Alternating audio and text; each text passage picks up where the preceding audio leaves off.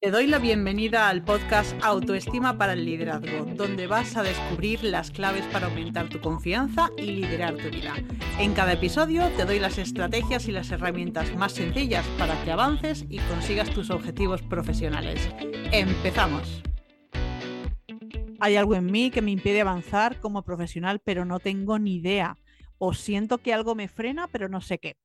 ¿Te ocurre a ti lo mismo? Si te sientes identificada con estas frases, bienvenida al episodio 225 y es que sé que es muy frustrante el querer avanzar y sentirte bloqueada, pero sobre todo no tener ni idea de qué te está pasando. Y por eso hoy eh, quiero hablarte de este tema para que descubras qué te ocurre y por qué. Y por supuesto voy a darte claves sencillas para que empieces a conseguir lo que quieres.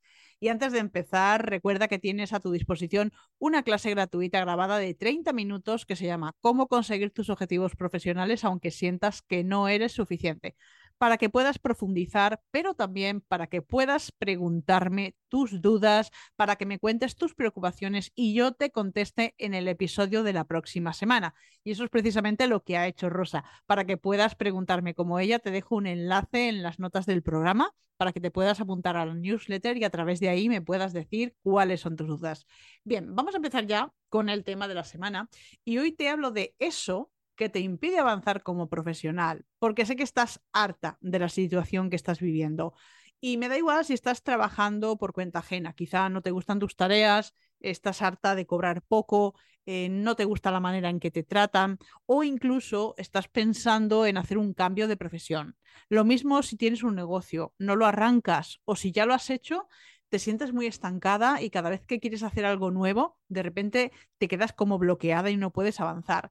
O en general, cualquier proyecto. Por ejemplo, la semana pasada, en la pregunta de la semana, respondía María que me decía, bueno, pues para mi trabajo es fundamental el inglés y realmente no puedo con ello. O también es posible incluso que te estés planteando el preparar unas oposiciones. En este último caso, cuando tú eliges un proyecto, es fundamental que tú te preguntes para qué. Es decir, yo, como otras muchas personas, preparé oposiciones. Y esas oposiciones no las preparé porque me gustara o porque fuera mi vocación, sino por puro miedo, porque yo pensaba que era muy inútil y quería un trabajo del que no me pudieran despedir. Bien, ¿sabes cuál es el problema? Pues que ya empecé derrotada. O sea, el hecho de pensar, soy inútil, ¿cómo voy a poder eh, conseguir un trabajo? ¿Quién me va a contratar? Que fue lo que me movió a preparar esa oposición, eh, realmente es cómo vas a probar una posición así. Y esto fue justamente lo que ocurrió. Terminé con insomnio, eh, pues con muchísima ansiedad y además eh, tenía el pensamiento de que para aprobar la oposición necesitaba memoria fotográfica y yo no la tenía. Entonces, te das cuenta de lo absurdo y de la contradicción. Quiero aprobar, pero en el fondo creo que es imposible. ¿Y cuáles son las consecuencias? Pues efectivamente que no puedes conseguirlo. A mí no me gustaba, eh, yo me sentía incapaz, necesito una cualidad que nunca voy a tener. Todos este tipo de pensamientos te afectan cuando te sientas a estudiar. Y entonces no me concentro, no entiendo lo que leo y al final me estreso tanto que no puedo avanzar. Entonces, en esta ocasión o en estas circunstancias, ¿tú qué puedes hacer? Pues o dejarlo o seguir sufriendo. La realidad es que hay una tercera opción y es averiguar el origen y resolver la causa para que dejes de luchar contra esos efectos negativos. Porque realmente crees que cuando lo dejas te liberas, pero esto es temporal, porque esto te va a volver a ocurrir en el momento en que quieras iniciar cualquier otro proyecto diferente, porque no estás trabajando la causa, sino la consecuencia. ¿Y qué es lo que te está ocurriendo? Pues lo que te pasa se llama miedo. Y aunque el miedo es un gran aliado, porque realmente te protege de, evitar daños, o sea, si vives permanentemente en ese estado de alerta y sientes que no puedes hacer nada por solucionarlo, pues ahí es donde surge ese bloqueo. Y la realidad es que todas las personas tenemos miedo.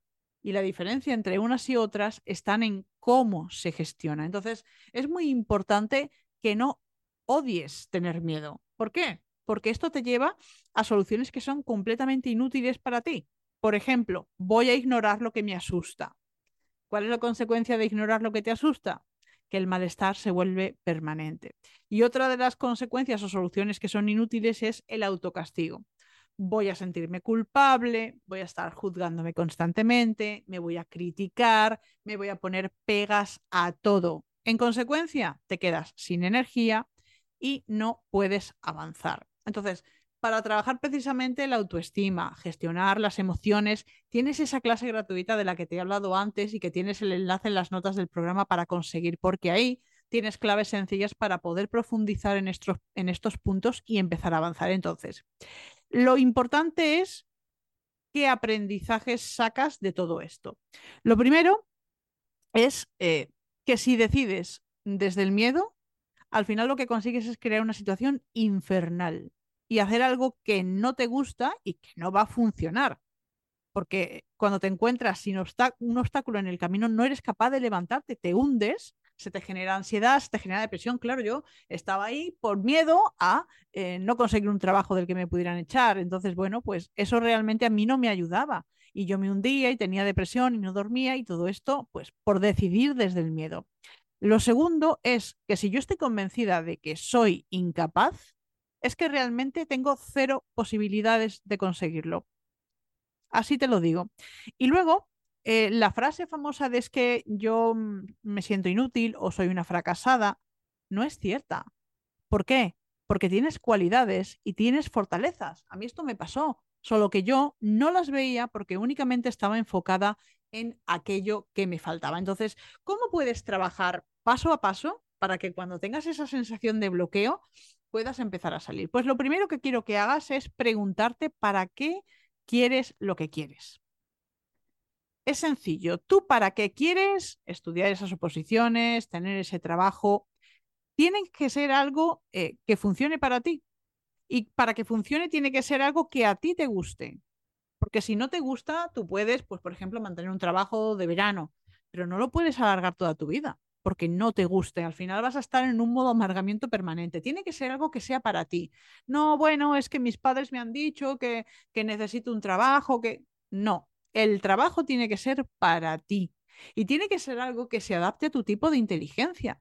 ¿Qué hago yo estudiando una carrera científica? Por ejemplo, si se me dan malas matemáticas. No, como mi madre quería, sí, tu madre puede querer muchas cosas buenas para ti, pero te metes en el infierno. Así que los tres puntos para elegir lo que quieres son que te guste, que sea para ti y que se adapte a tu tipo de inteligencia.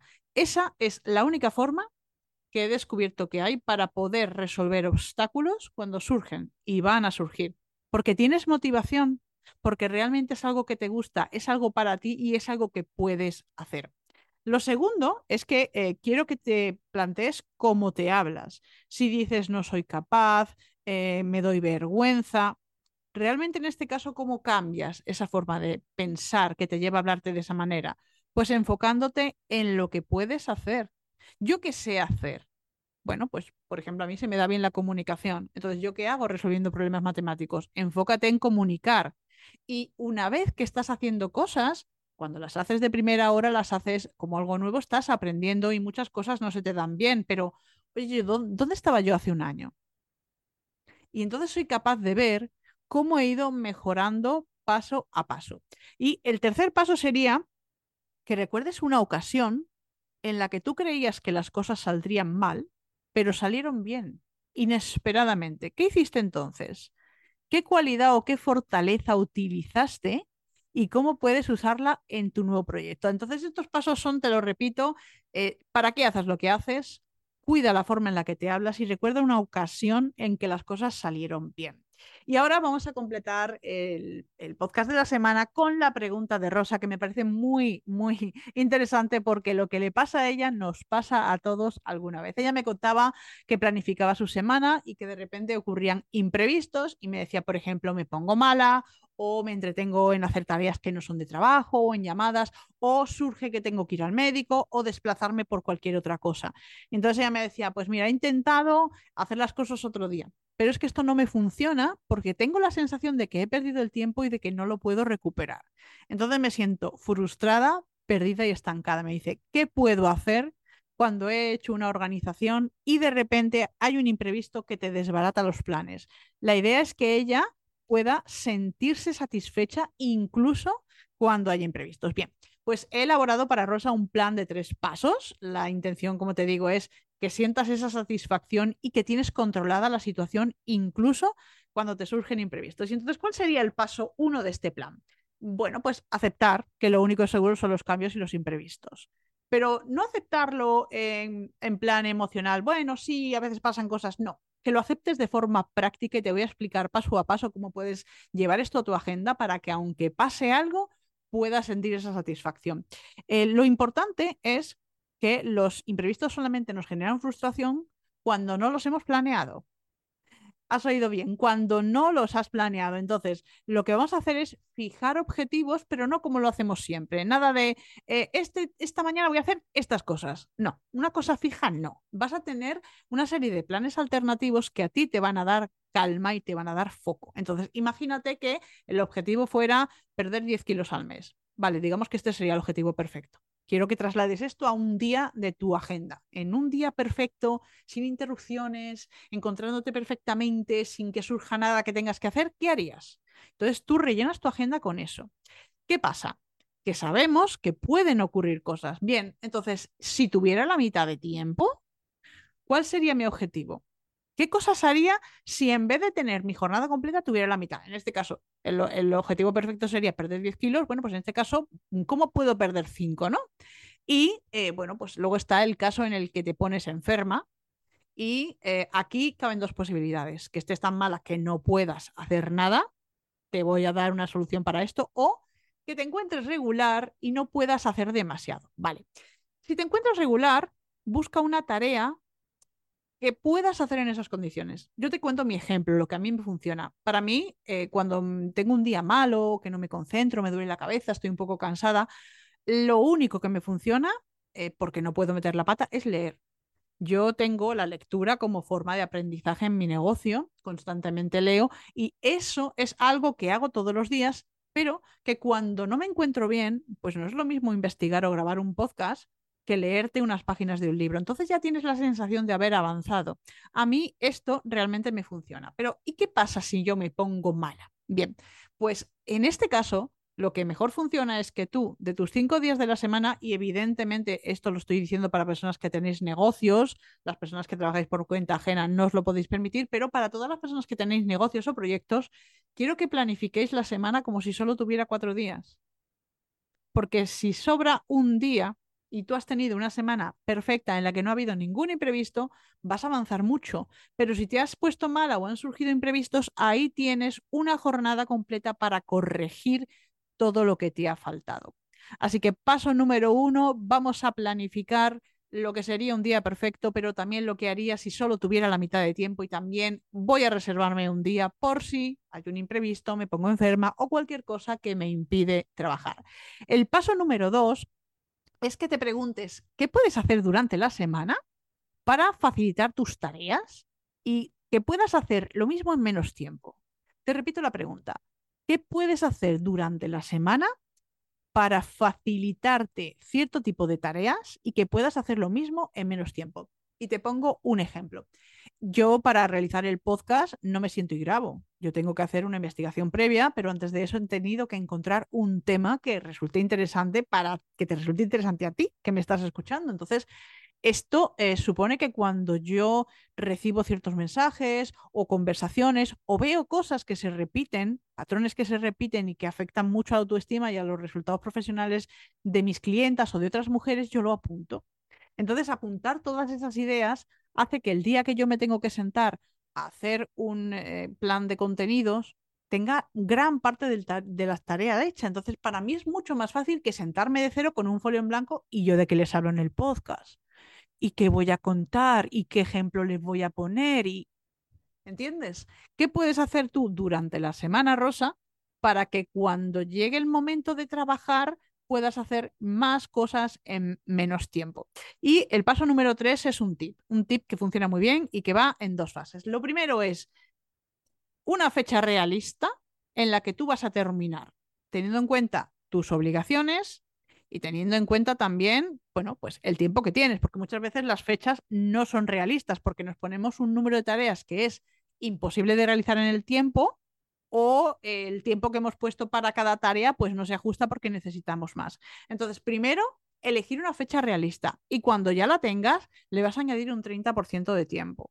¿Por qué? Porque ese es tu salvavidas para los imprevistos. Al margen de ese día que quiero que te reserves, eh, quiero que pongas un 30% más. Si, por ejemplo, tienes, no sé, que crear un canal de YouTube, ¿cuánto tiempo necesito para crear el canal de YouTube? Bueno, pues en una semana lo puedo tener terminado. Vale, pues voy a poner que son 10 días.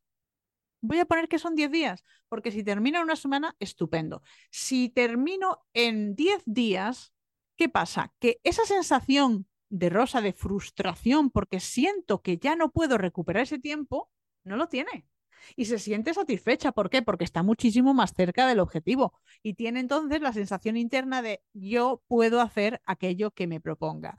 Así que si quieres que resuelva tu duda, ya sabes que lo único que tienes que hacer es suscribirte a mi newsletter, me dejas tu nombre y tu email y ya puedes formular una pregunta que te voy a contestar en un episodio del podcast y además tienes esa clase de regalo, cómo conseguir tus objetivos profesionales aunque sientas que no eres suficiente.